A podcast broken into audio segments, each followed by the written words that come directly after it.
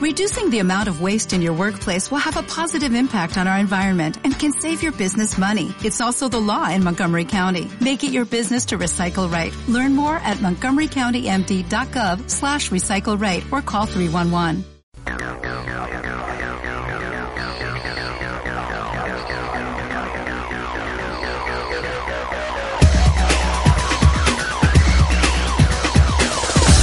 Escuelas al Límite llega a Carmen de Areco y te muestra la realidad de las escuelas públicas.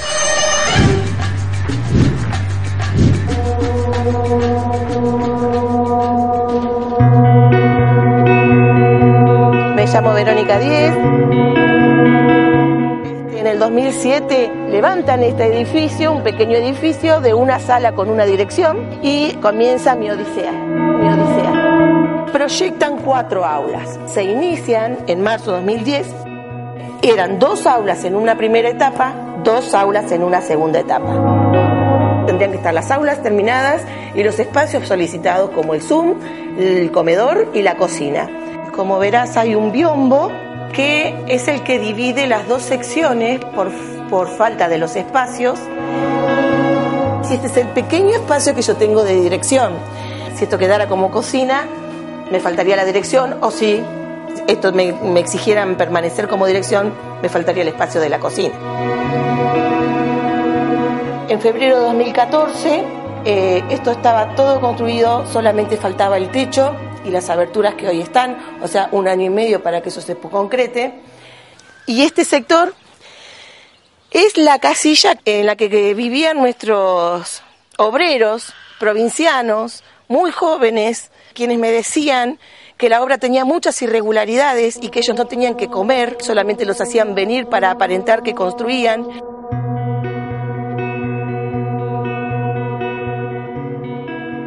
Todo esto hace cinco años que está así. Nuestras docentes y nuestra comunidad educativa se merece un jardín completo, no un jardín en partes. Le falta el Zoom porque acá llueve, hay días muy fríos o hay días muy calurosos y para hacer educación física no tienen ese espacio. Falta el comedor porque los nenes concurren en horas de clase a comer a la escuela lindera cuando ellos podrían tener el comedor acá. Y si la ley está diciendo que la calidad educativa y la, la, prioridad está en los sectores vulnerables, si este no es el sector más vulnerable de la comunidad, quisiera saber dónde está.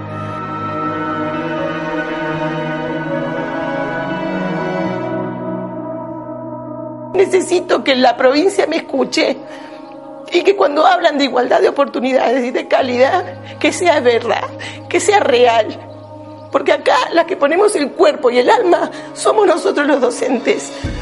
Entonces, eso es lo que quiero, el respeto, que se vuelva a resignificar al docente, a las instituciones, pero por sobre todo el derecho de los alumnos a tener condiciones dignas, todo lo que necesita para poder tener una buena educación y un buen desarrollo. Porque acá las que ponemos el cuerpo y el alma somos nosotros los docentes.